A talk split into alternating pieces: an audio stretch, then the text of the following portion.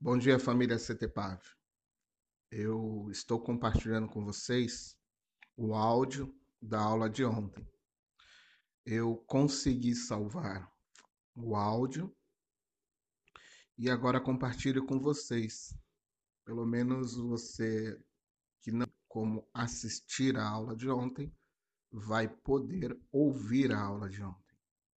Espero que isso contribua para o seu conhecimento e que a Deus seja toda a glória. Até mais.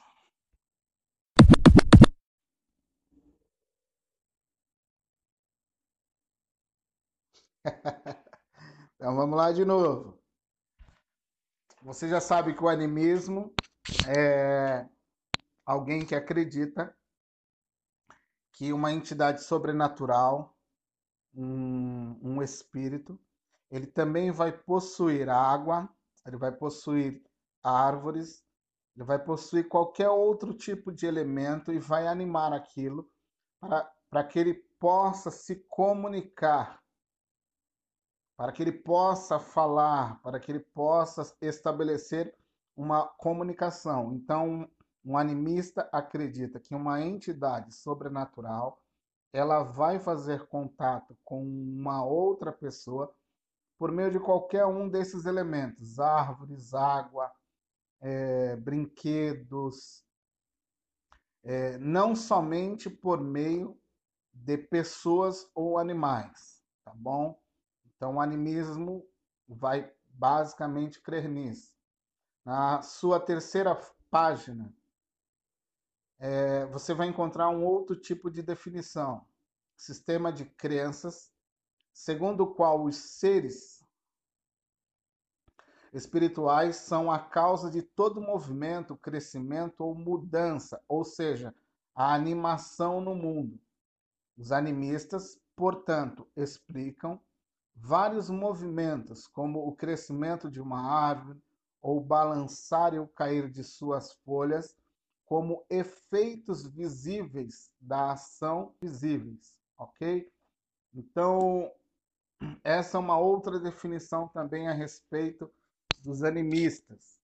É, qualquer movimento existente na natureza, ele pode ser considerado como uma ação espiritual de uma entidade, de um ser sobrenatural. Então ele pode entender que o cair de uma folha pode ser um movimento espiritual gerado por aquela entidade, tá? Então qualquer ação, qualquer animação nesse mundo, ele pode estar conectado a essa entidade sobrenatural, ok? Até aqui, alguma dúvida a esse respeito? Escreve aí no comentário, por favor.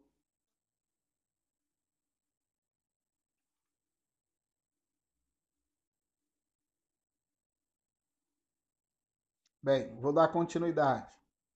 Página 4. Então você já sabe que um animista ele acredita que pedras, árvores, água, fogo, vento pode ser uma manifestação de uma entidade sobrenatural.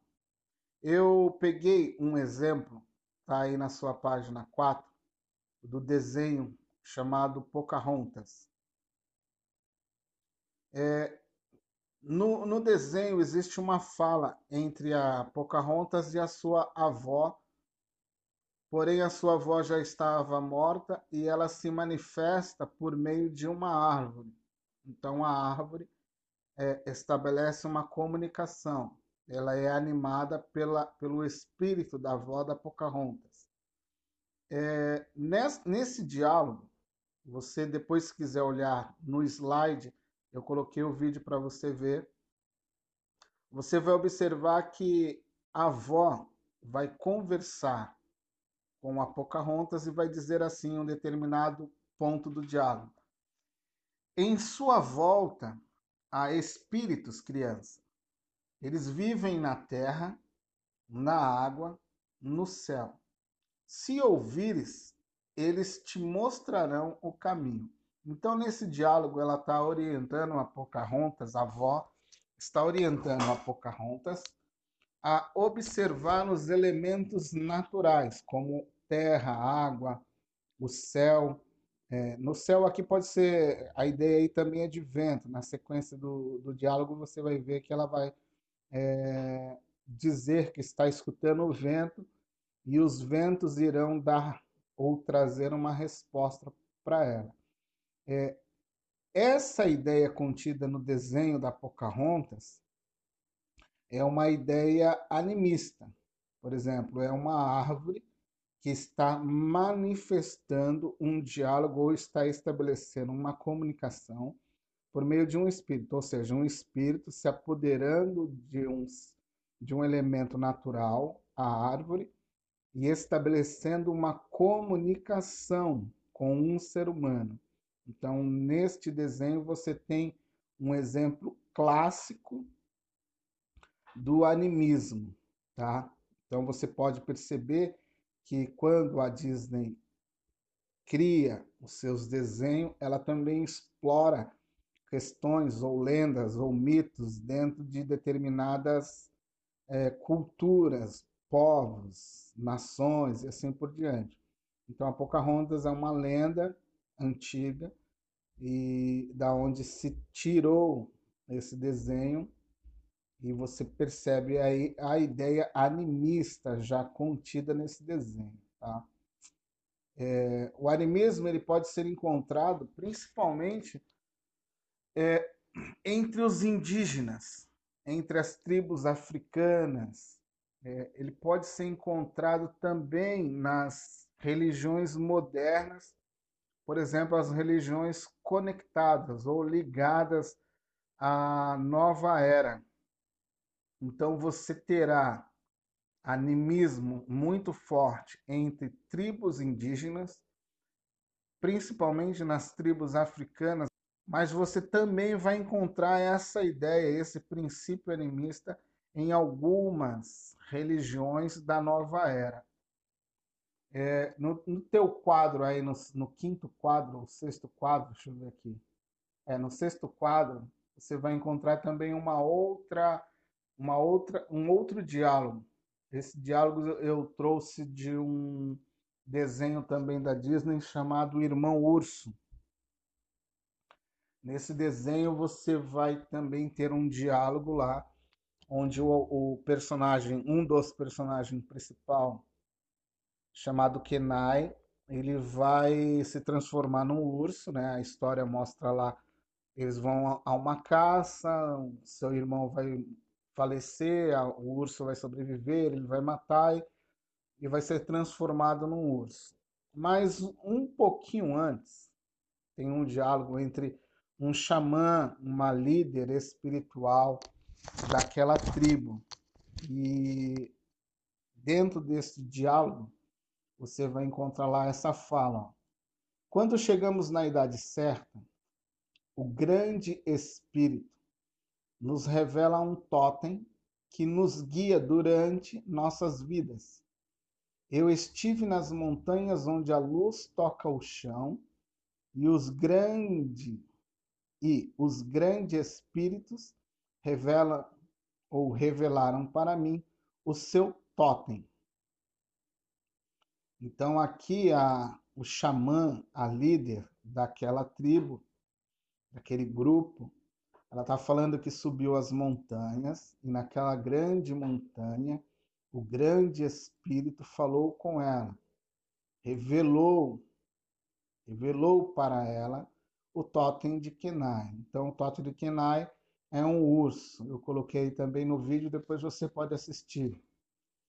É, o totem de Kenai é um urso e esse urso ele teria a ideia de, de uma conexão de amor. Ele fala sobre amor. Então, o enredo do desenho vai se, se desdobrar nessa ideia de amor. Porém, é, o totem também ele é entendido, ele é mesclado com uma ideia animista de um ser, pode ser o totem pode ser feito de um animal, de um ser humano, ser qualquer coisa. Porém, essa ou esse espírito vai guiar aquela pessoa ou aquela tribo. Então, entre os indígenas antigos, você encontrava é, totens em cada tribo. O espírito do, do leopardo, o espírito do urso, o espírito da águia. E esses totens, eles vão representar o guia espiritual daquela tribo ou daquela nação ou daquela ou daquele pequeno grupo, onde quer que esteja. Resumindo, um totem sempre vai ser um guia espiritual, então ele pode se manifestar por seres é, animais, seres humanos ou qualquer elemento dentro da natureza. Então eu peguei esses exemplos para você ver que tudo está conectado, tudo tem uma ideia animista por trás, uma ideia. É, talvez a gente não escute muito se falar sobre o animismo hoje, mas o animismo ele está em todo, em todo lugar. Você, por exemplo, se você assistir é, filmes como A Invocação do Mal, eu já dei, já falei para você na semana passada, se você assistir filmes como Annabelle, todos esses filmes eles vão ter na sua base uma ideia animista, uma entidade sobrenatural que possui uma casa, uma entidade sobrenatural que possui um brinquedo, um boneco, e, e em suma, ela quer possuir uma determinada pessoa da casa, uma determinada criança, ela quer sair daquele elemento, por exemplo, de um brinquedo ou de uma casa e se apossar de um corpo. Então a ideia animista é essa, também, né, de um de uma entidade se expressando, conversando através de algo. Tá bom? Então, o animismo ele pode ser encontrado, por exemplo, no Pocahontas, que é uma história indígena, a história dos irmãos Urso, que está tá ligado às questões mais dos esquimós, que também é um, é um, tem uma grande força, uma grande ideia com base no, no animismo. Você também vai encontrar, por exemplo, ideias animistas é, num filme muito famoso, por exemplo, o Avatar. No enredo desenvolvido pelo James Cameron, é, que deu origem ao filme Avatar, você vai encontrar lá princípios, por exemplo, judaico-cristão, sendo a Pandora, né? Não sei se você assistiu o filme, mas a Pandora, o local onde vivem os seres naquele lugar, ele é como se fosse um, um, um Éden perdido, um lugar perfeito, tá? o Éden perdido. Todavia, é possível você encontrar também um tipo de animismo, está lá na página 8, tá? Ou um tipo de animismo misturado com panteísmo. Então você tem uma ideia lá de um ser espiritual se manifestando por meio de uma árvore. Ok? E dentro desse contexto, você, por exemplo, na cena, nas cenas finais, lá no finalzinho do filme, você vai encontrar um ritual, você vai encontrar um guia ou um xamã, onde toda a tribo, toda aquela colônia de seres está conectada a essa árvore chamada Árvore das Almas, onde vai habitar a deusa Eva. É, então, o Avatar ele é uma mescla de, de panteísmo, ele é uma mescla de animismo, ele é uma mescla de vários tipos de ideias religiosas mas a ideia central é aquela conectada à mãe natureza, né, que é conectada a essa grande árvore, a grande deusa Eva, a grande deusa da natureza. O texto animista, ou conceito animista, a religião animista, ela pode ser encontrada em diversos lugares. Ela vai influenciar filmes, ela vai influenciar desenho, ela vai influenciar a religiosidade moderna por meio da nova era. Então, praticamente, a nova era ela vai ressuscitar essa ideia animista, falando de entidades, de espíritos bons, espíritos que de luz, espíritos que você pode estabelecer contatos, espíritos que você pode estabelecer é, comunicações. Então, a nova era ela trouxe uma nova roupagem para essa ideia animista, tá bom?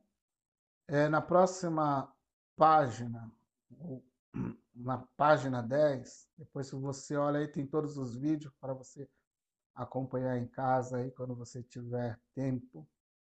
É, eu queria falar um pouquinho sobre as crenças, tá?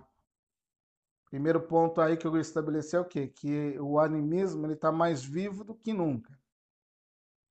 Você pode ver que ele, tá, ele é uma antiga, mas que tem influenciado desde o público infantil ao público adulto, por meio de desenhos, por meio de filmes. Você tem toda uma influência animista por trás aí.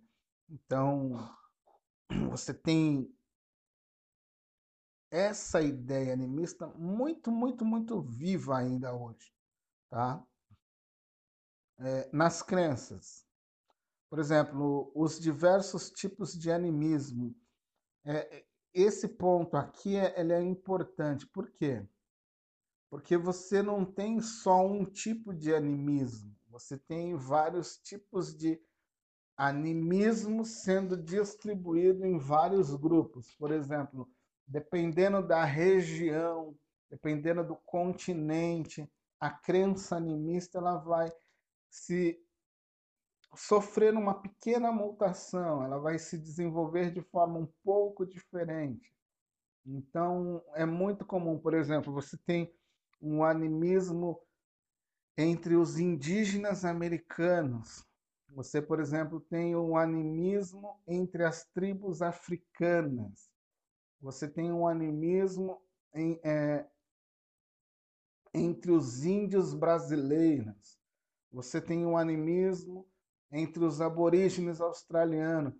Cada tipo de animismo pode sofrer uma leve mudança em algum tipo de ideia, em algum tipo de, de comportamento, é, em algum tipo de, de cultura entre essas tribos ou entre essas pessoas em determinados continentes.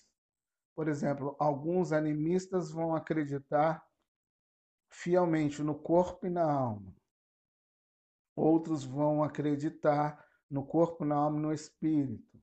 É, o, o, um animista ligado, por exemplo, aos esquimós vai pensar é, de uma forma um pouco diferente do animista em tribos africanas, mas por que essa dificuldade para você tentar traçar um perfil de todos os animistas? Porque o animismo ele não tem um tipo de credo registrado, ele não tem um tipo de de livro sagrado que determine o que os animistas devem crer. Então, em determinadas tribos, em determinados grupos, é, isso é passado oralmente de, de um xamã para outro guia espiritual e assim sucessivamente. Então, uma coisa que é aprendida aqui pode não ter sido aprendida em outro lugar. Então, é muito difícil você traçar um perfil de uma crença onde, por exemplo, é, vamos pegar aqui a, a, as escrituras, a Bíblia. É, você tem conceitos básicos nas escrituras que é, em qualquer parte do mundo, onde houver uma igreja cristã, ela vai estar fundamentada em princípios cristãos. Por exemplo, em qualquer parte do mundo, você vai encontrar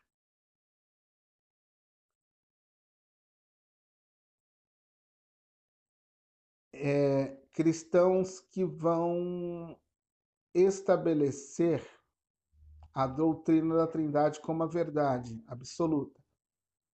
eles vão entender que a Bíblia é o único livro de fé e prática.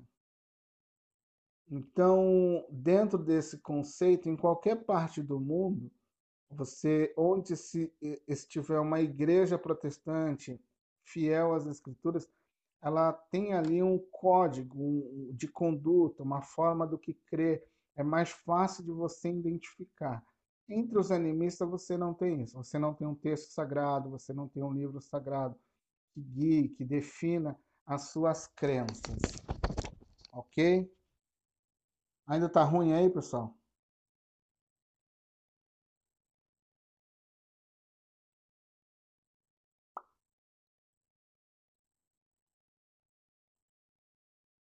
Bem, vou continuar, Wilson.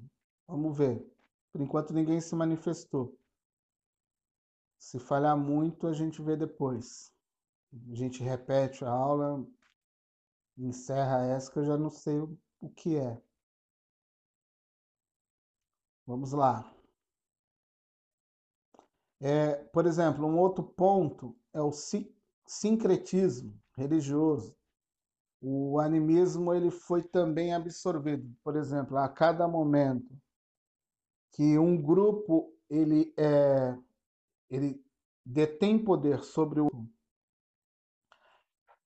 há um secretismo. A, a religião maior, ou seja, aquela religião que domina, vai ser absorvida ou vai absorver. Tá bom? Ela vai absorver, por exemplo, se existe uma cultura ou um grupo que é animista e ele esse pequeno grupo vai ser dominado por um grupo maior, o grupo maior vai absorver para dentro do seu contexto, para dentro do seu contexto religioso, ele vai sugar, se apropriar, por exemplo, da, da ideia animista. Então, por isso que você terá dentro do animismo algumas mutações. Então, você não tem ali um animismo simples, você vai ter, por exemplo, um espiritismo. Vem de uma ideia animista de um pouco mais evoluída. Então você tem todos esses princípios, mas a sua base ela é o contato com um ser espiritual por meio das coisas naturais e assim por diante.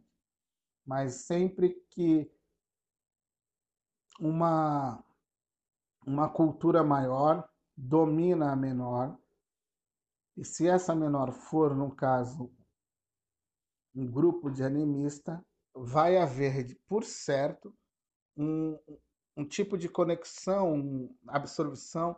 Então você vai ter aí um secretismo religioso. Então você vai ter um animismo influenciando ou entrando em outro tipo de credo e ali eles vão se misturar. Por isso, você vai para o próximo ponto. Você vai ter aí um tipo de é, monoteísmo animista. Você viu que na fala do grande urso, a, o xamã ou a guia espiritual, ela fala que consultou ou o grande espírito. Existe lá uma entidade maior entre todos aqueles espíritos. Então, existem animistas que não acreditam em vários espíritos. Eles acreditam num grande espírito, num único espírito que guia todas as coisas.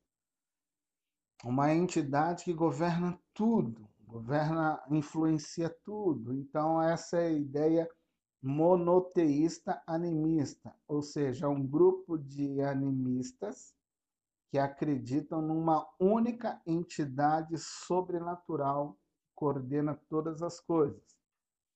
Mas você também tem um grupo de animistas que são os panteístas. Então, esse grupo de panteísmo aqui, animista, eles acreditam que exista entre os animistas vários tipos de entidades, diversos tipos de seres sobrenaturais, diversos espíritos. Então você vai perceber que dentro da crença é, animista, existe o grupo que também acredita em diversos tipos de seres sobrenaturais. É muito comum também entre os animistas a ideia do dualismo, tá bom? É a ideia de que existe espírito bom e espírito mal. Então, os animistas vão acreditar nessa ideia dualística aqui, do bem contra o mal, espírito bons, espírito maus. Essa é uma crença muito muito firme, muito forte entre os animistas, tá?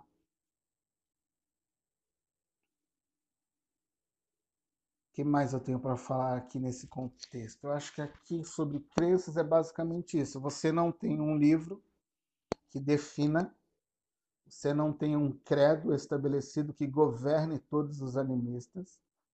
Você vai ter entre os animistas diversas crenças, mas assim, pequenas mudanças de um, de um, de um grupo para o outro, isso por influência do seu ambiente, isso por base, é, por causa da influência é, cultural e assim por diante. Então, é, um animista, por exemplo, que está num, num extremo ponto do mundo, de um continente mais frio, ele vai ter um tipo de ideia animista aqueles que estão num ambiente mais tropical, como os indígenas brasileiros, vão ter um outro tipo de crença animista.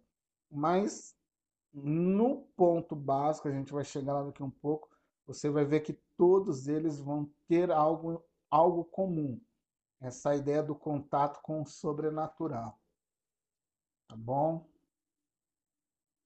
É, há, há, alguns tentam definir que o animismo ele é uma espécie de primeiro contato teológico, ou a primeira ideia teológica, ou a primeira definição teológica do ser humano tentando compreender o além, o ser humano tentando compreender o sobrenatural, ou aquelas perguntas que eu, tive, que eu já, já andei conversando com você, de onde eu vim, para onde vou, né, o que tem depois. Então, através desse contato, através da influência que a gente entende, a influência demoníaca, você percebe que isso vai influenciando o homem e as crenças vão, vão sendo estabelecidas. Tá? Isso está entre uma das crenças existentes, tá? mas é muito comum no mundo. Rituais. Os rituais animistas. Esse aqui também é algo que sofre muita, muita influência, é, dependendo do, do grupo, vai depender do local e assim por diante. Por exemplo, você tem o canto, né, os rituais que são a base do canto. Por exemplo, é, o canto indígena, para que se chova, a, a dança da chuva, você tem lá também.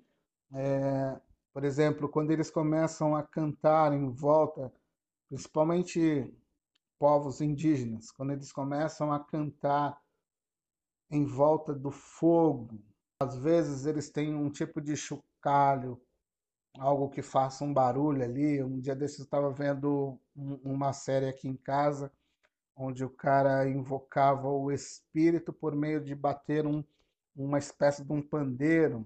Então ele ia batendo uma espécie de pandeiro e aquele pandeiro é, fazia com que o espírito se manifestasse e direcionasse aquele grupo. E você percebia que ele fazia esse mesmo ritual. É, mistura de sangue, é, dando volta a uma fogueira, batendo o seu tamborzinho, para que ali se manifestasse a entidade e essa entidade desce é, a direção. Então, eles fazem isso. Isso era feito através do canto, através da dança. Então, você tem aquilo que é muito comum, né? Isso está aí na sua página 11.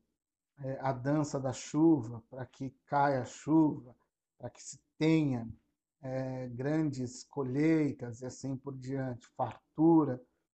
Então, você tem, por exemplo, dentro desse grupo animista, rituais de canto, rituais de dança, você tem os feitiços, essas questões de encantamento, de feitiçarias.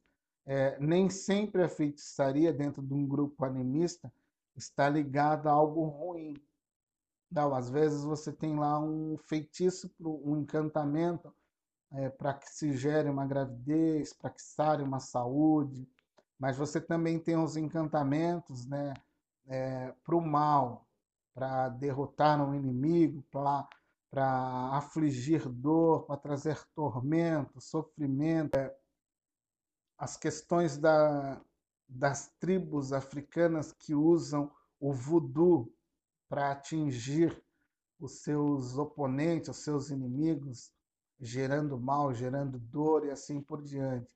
Você tem, por exemplo, também imagens, imagens que são sagradas, por exemplo, o totem ou uma imagem esculpida numa pedra e assim por diante. Você tem questões como os talismã, os amuletos sagrados que são confeccionados ali. É, existe um, uma espécie de uma transferência. Por exemplo, em alguns rituais se guarda cabelo, se guarda pedaço de osso como uma proteção, como um talismã, como um amuleto. É, tudo aquilo para. Tudo aquilo. É, hoje está complicado, gente. Tudo aquilo para. Para que se possa, de alguma forma ali você pegar essa, essa proteção, essa ideia de, de que o amuleto, o talismã, vai te dar um poder contra os espíritos maus e assim por diante.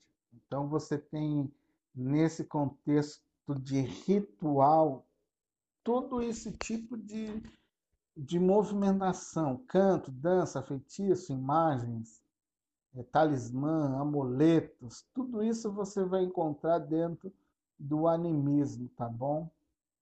É, por exemplo, eu posso afirmar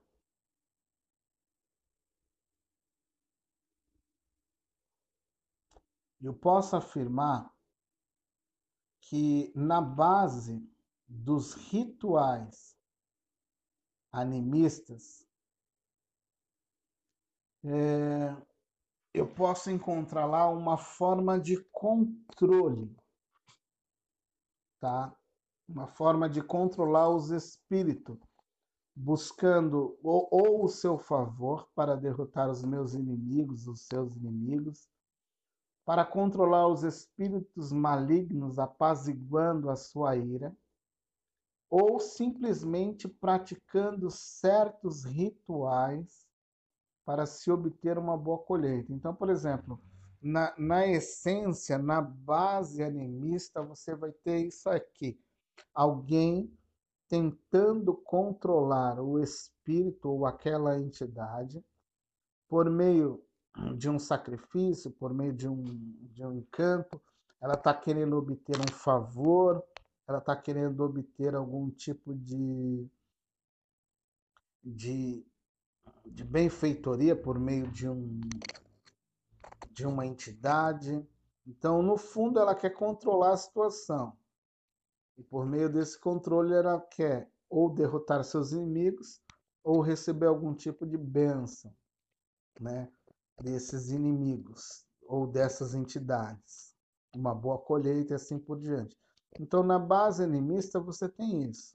É uma forma de tentar controlar aquela entidade, é uma forma de tentar buscar o seu favor, buscar o seu poder, para que eu possa ser bem sucedido em algum, em algum momento, em algum lugar, em algum plano, tá?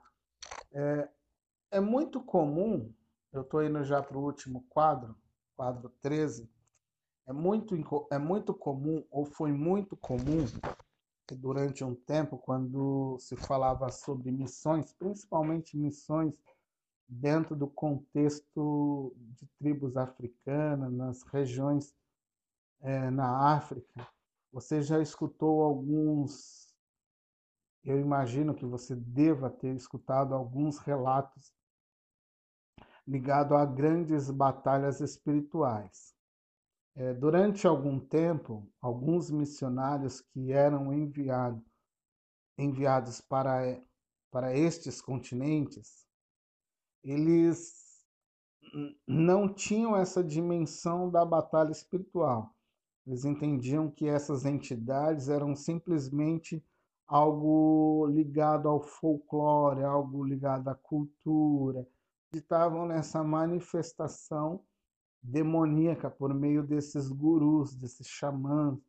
E isso é muito forte ainda hoje, dentro principalmente das tribos africanas mais afastadas dos centros urbanos, é, as tribais mesmo.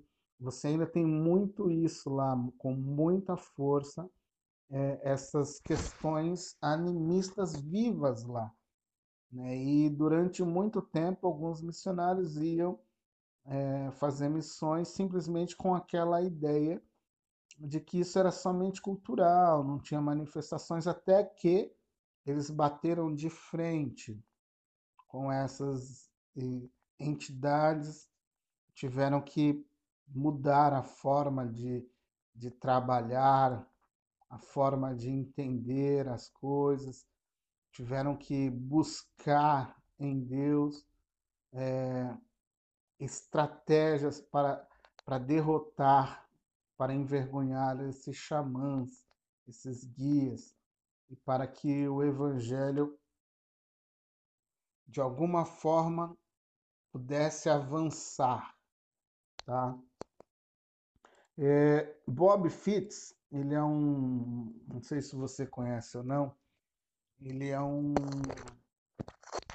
um compositor americano. Ele tem um, uma música muito famosa, é, ficou muito famosa aqui no Brasil, que é aquela Romanos 16, 19, que diz que o diabo está sobre nossos pés. Cantou muito no Brasil, mas ele tem um relato muito interessante ele foi em uma determinada ilha fazer missões. Chegando nessa ilha, existia ali uma espécie de, de estátua, de um deus dentro daquele lugar. E, e ali eles estavam tentando expandir o evangelho, né? E houve tipo como, como se fosse uma guerra ali tribal, um desafio, né, sobre essa questão de deuses então ele parou com seu violão diante dessa grande imagem, né? E ele começou a louvar ao Senhor junto com a pequena comunidade existente ali. E ali eles foram louvando. E ele relata, né? Eu, vi, eu ouvi esse, esse testemunho dele quando ele teve na comunidade. E ele relata que ele começou a, a bendizer, a louvar ao Senhor grande e tal. E aquela entidade ou a estátua, aquela imagem, ela era muito forte.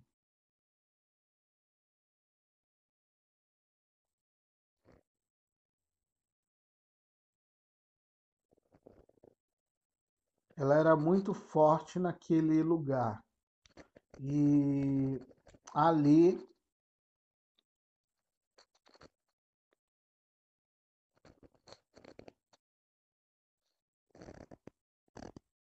E ali ele começou a louvar o Senhor e de repente ele foi embora. E assim que ele foi embora, ele voltou para o país dele. É, ele havia decretado que aquela, aquela entidade, aquela, aquele ser, ele iria cair. Então, quando ele foi embora, houve um pequeno terremoto ali naquela região, a estátua, é, a cabeça da estátua quebrou, caiu. E quando ela caiu, eles tentaram recolocar novamente a cabeça da estátua no lugar, na imagem, e ela caiu novamente. Então a igreja daquele local relatou que nunca mais a imagem que dominava aquela região, foi possível colocar novamente a cabeça da estátua no lugar, ou daquela imagem do lugar. Então ali começou-se a estabelecer uma ideia de um Deus diferente, que era maior do que aquela imagem. Então ele com, comenta isso, ele traz isso como um testemunho e como essa batalha espiritual é real. É, você também, eu estou tentando encontrar, se você tiver, imagino que você já leu, o Totem da Paz. O Totem da Paz também ele traz um relato muito importante sobre essa questão animista. Então eu quero ver se eu encontro alguma coisa para vocês, para que eu possa compartilhar com vocês, para que vocês possam ler. Mas o missionário que escreveu o livro Totem da Paz, ele vai mostrar esse embate, essa guerra espiritual que ele travou dentro daquela comunidade aonde ele vai pregar o evangelho. OK? Então eu vou tentar produzir ou tentar pegar esse material para me compartilhar com vocês.